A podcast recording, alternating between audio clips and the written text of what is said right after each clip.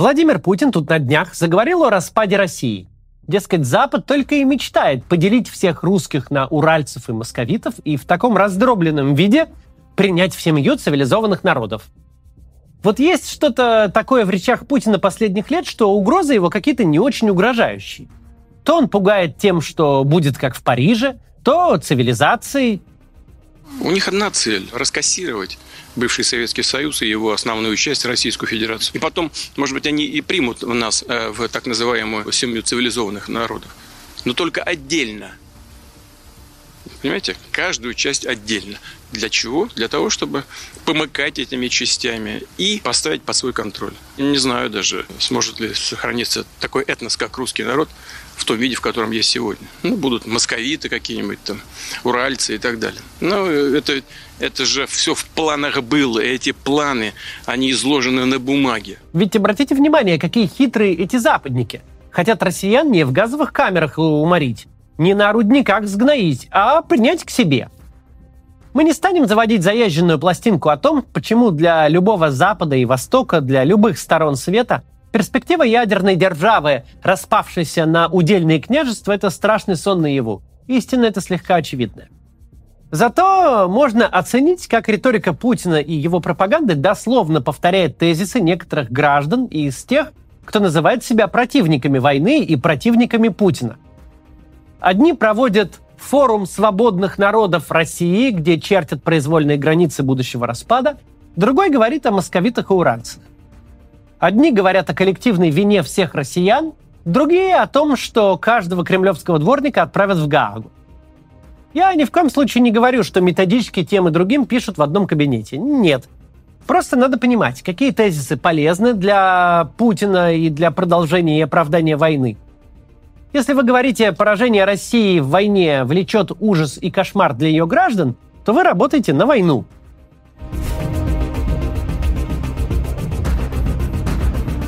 Мотивы Путина в таком заявлении совершенно прозрачны.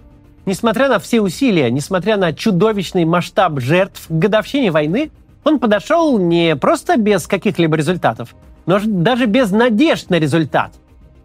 Бахмут не пал, Сармат не взлетел, на носу распутица, которая поставит точку в кровавом и бессмысленном наступлении, о котором было столько слов. Украинские дроны летают по российской территории, как у себя дома.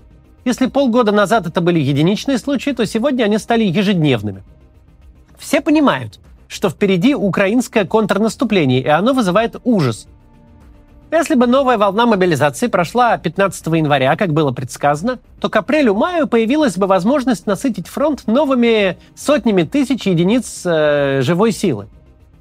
Это помогло бы остановить неизбежное наступление. Но мы с вами говорим в начале марта. Даже если мобилизация будет объявлена прямо сегодня, то вопрос ее влияния на фронт до конца весны уже закрыт. Будут воевать тем, что есть.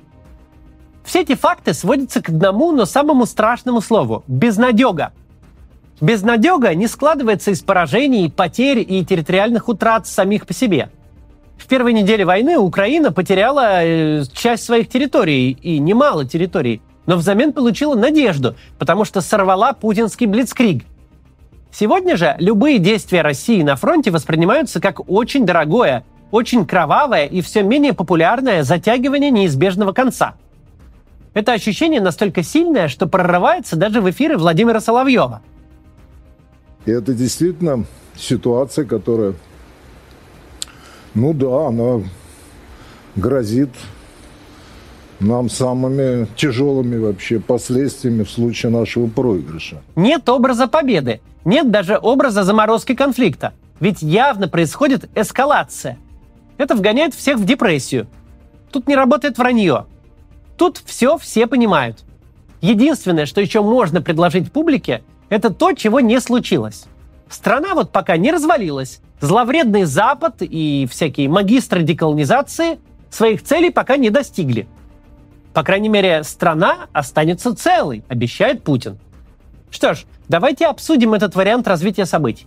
Оставляя за скобками всякий Запад, просто зададим себе вопрос, существует ли в реальном мире угроза распада России – Угроза, которую Путин так храбро побеждает.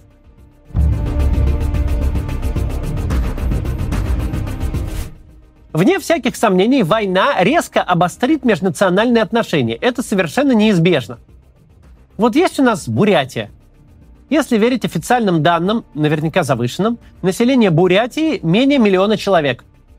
И есть у нас Москва, в которой официально население 13 миллионов человек, а реально миллионов 15 минимум.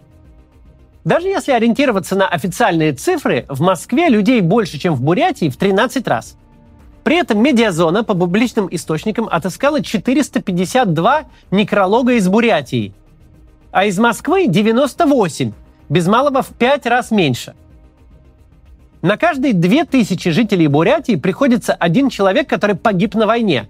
Официально погиб, то есть признан погибшим, похоронен, и о нем существует некролог – в Москве же один на 130 тысяч, в Питере один на 50 тысяч. Вот этого огромного совершенно перекоса нельзя не увидеть. У большинства москвичей и петербуржцев, скорее всего, нет ни одного знакомого участника даже боевых действий. А у каждого бурята или тувинца почти наверняка в окружении есть погибший, пропавший без вести или, по крайней мере, тяжело раненый. Для Москвы и Питера смерть на этой войне вообще не социальный фактор – для этих городов цифры потерь сравнимы с числом каких-то бытовых несчастных случаев. Но когда в Туве на 100 тысяч взрослых мужчин у вас 176 некрологов за год, это уже национальное бедствие. Нельзя не увидеть, что есть две разные страны – Россия и воюющая Россия. Что национальные республики, составляющие единичные проценты или даже доли процентов от общего населения страны, в воюющей России представлены неадекватно широко, в разы больше, или даже в десятки раз больше. Мы с вами много раз обсуждали, почему это так. Дело здесь не в том, что бурятов, тувинцев, дагестанцев или ингушей Путину не так сильно жалко, как этнических русских. Нет, ему никого не жалко, он психопат. Дело совершенно не в том, какой у людей разрез глаз и оттенок кожи. Есть только два значимых фактора – бедность и удаленность от медийного внимания. Когда в Тувинское село с населением в 3000 человек за год приезжает 30 гробов, этого никто не видит, кроме местных жителей. И дальше у них есть выбор – получить хотя бы компенсацию за потерянного близкого или поссориться с местной администрацией, ментами, военкомом, ФСБшниками, которые запросто сживут их сосвету. То есть выбора на самом деле у них нет. Такова реальность сверхцентрализации, унаследованной от советской власти. Разогонять резиновыми дубинками 500 человек в Москве – это проблема, потому что об этом расскажут и снимут репортажи – Раздавить танками массовое восстание в Махачкале, Улан-Удэ – проблема куда меньшая, потому что не такая заметная. Собственно, мобилизация нам этот принцип показала наглядно. В национальных республиках, в малых городах, в сельской местности славянских регионов действовали зондеркоманды. Там могли перекрыть село с въезда и выезда и загнать всех мужчин в автобусы и повезти на фронт. Любые протесты в российской глубинке жесточайше подавлялись.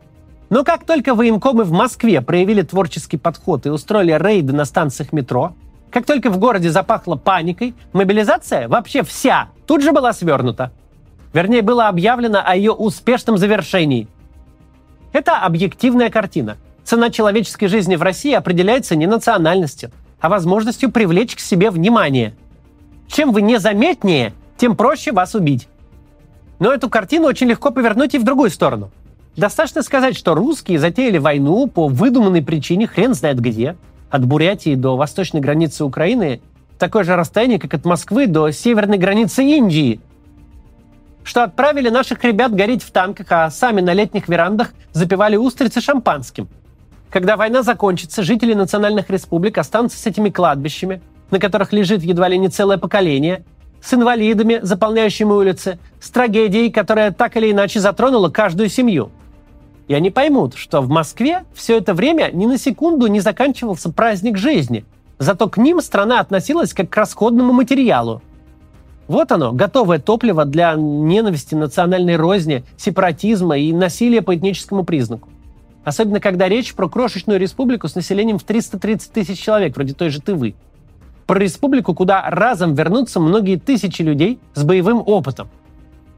Но национальные противоречия – это лишь малая часть тех последствий, которые неизбежно наступят даже не с концом войны, а просто по мере ее продолжения даже. Россия, для которой война – это утрата Кока-Колы и Мастеркарда, неизбежно встретится с Россией, которая потеряла ноги, руки отцов и сыновей, которая оставила на поле боя здоровье и психику. Как ни считай, но число участников этой войны с российской стороны приближается к полумиллиону человек на круг. Если включить в этот список родителей, жен, детей, близких родственников, мы получим никак не меньше 2-3 миллионов человек, которых уже сегодня непосредственно затронула война. Это не какая-то маргинальная курия, чьим существованием можно пренебречь.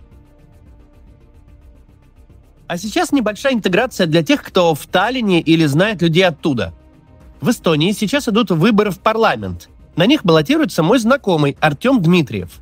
Артем – молодой политик и урбанист, иногда помогал нам со сценариями про Эстонию. Риги Когу если это слово вам знакомо, значит вы уже знаете, что завтра в Эстонии состоятся парламентские выборы. Мандаты получат 101 депутат, которые будут определять политику Эстонии в ближайшие 4 года. Если вы гражданин Эстонии, вам уже исполнилось 18 лет, и вы прописаны в Таллине, в районах Кесклин, Ласнамяя или Пирита, то вы можете проголосовать за кандидата, о котором я бы хотел вам рассказать. Знакомьтесь, если еще не знакомы. Артем Дмитриев – Артем программист, ему 21 год. Несколько лет назад Артем вдохновился успешной избирательной кампанией Дарьи Бесединой, которую мы вели, и решил, что тоже может быть молодым современным политиком и участвовать в общественной жизни своего города. Будучи урбанистом, Артем начал активно освещать проблемы городской инфраструктуры Таллина. В итоге Артема заметила социал-демократическая партия и пригласила поучаствовать в своей работе. Сейчас Артем член правления социал-демократов в районе Кесклин – Молодому поколению нужны свои представители в парламенте, которые понимают настроение молодых изнутри, которые могут отстаивать их интересы по вопросам образования, здравоохранения, условий труда, инфраструктуры, безопасного и комфортного города. Если вы из Сталина, голосуйте, чтобы у вас появился свой представитель. Расскажите о выборах всем, кто может принять в них участие, и зовите их голосовать. Для успеха Артему нужно менее тысячи голосов. Это реально и достижимо. Сегодня последний день, когда можно проголосовать электронно, вплоть до 8 вечера. А уже завтра, в воскресенье, 5 марта, состоится последний день очного голосования. Подробные инструкции, как и где голосовать, по ссылке в описании. Выборы и формирование новой коалиции будут интересными и конкурентными, поэтому каждый голос может стать решающим. И помните, плохую власть выбирают хорошие люди, которые не ходят на выборы.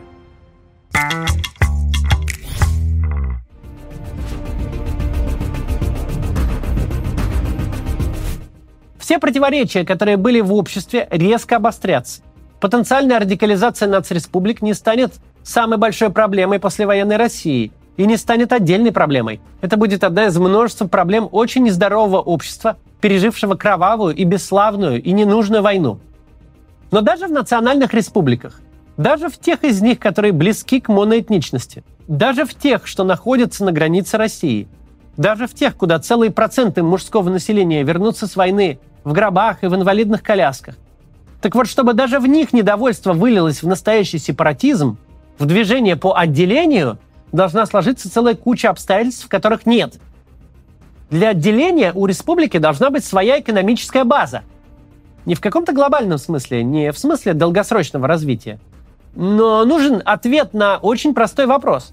Что мы будем делать, когда 40, 60 или 80 процентов расходов нашего бюджета перестанут покрываться федеральными деньгами? Все республики Северного Кавказа, все дальневосточные республики, все, кому эта война стоила самой большой крови, не имеют собственной экономики. Их экономика – это бюджетная сфера и самый примитивный бизнес, в основном торговля и обслуживание работников бюджетной сферы. Это станет проблемой при любых размышлениях об отделении – Далее, нужны национальные элиты, которые будут представлять собой значимую силу. И сила эта еще и будет убеждена, что суверенитет их положение улучшит, а не ухудшит. СССР распался по республиканским границам. Советские республики формально по Конституции были государствами со своим собственным аппаратом управления. Они смогли практически безболезненно и даже с определенными бенефитами перерезать пуповину, соединяющую их с Москвой – Ничего похожего ни в одной из национальных республик России не существует. Про все остальные регионы мы даже не говорим, в их отношении это очевидно. Само слово «республика» в названии этих субъектов федерации присутствует чисто номинально. Никаких признаков государств Никаких сил, которые могли бы убедить местные элиты, что отделение принесет им пользу, просто нет. Последнее по порядку, но не по значению. Не существует общественного запроса на суверенитет. По крайней мере, такого запроса, который бы за 30 лет хоть как-то бы себя проявил. Все так называемые сепаратистские движения 90-х создавались лидерами национальных республик, такими как экс-президент Татарстана Ментимир Шаймиев, с одной единственной целью – чтобы торговаться с федеральным центром за бюджеты и полномочия. Дескать, будете плохо себя вести, как выпущу эту дикую народную массу на волю, как устрою вам вторую Чечню. Едва только торговля заканчивалась успехом, едва только они получали, что хотели, тут же всем имитационным сепаратистским образованием сворачивалась шея, безо всяких следов и воспоминаний. Угроза сепаратизма за 30 лет существования новой России – это повод для торга, для закручивания гаек и ограничения прав граждан. Это инструмент внутриэлитной борьбы в национальных республиках. Это удобная для Путина возможность сказать, что он предотвратил, остановил и укрепил. Это что угодно, только невнятное политическое движение с какой-то общественной опорой. Да, вне всяких сомнений, ксенофобия и межнациональная напряженность в России есть. Вне всяких сомнений, на фоне войны такие явления сильно обострятся. Но от этих явлений до сепаратистского движения расстояние примерно как до Луны пешком. Владимир Путин не в состоянии победить те угрозы, которые сам создал. Все, что ему остается, придумывать угрозы несуществующие. Нет ничего проще, чем предотвратить то, чего не может быть. Нет ничего проще, чем выиграть сражение, которого не было. Но ни в коем случае не нужно вестись на такой сюжет. После Путина в России придется решать множество настоящих проблем. У нас просто не будет времени на рефлексию по поводу сепаратизма или вторжения инопланетян, или чего угодно еще, чего точно не случится. До завтра.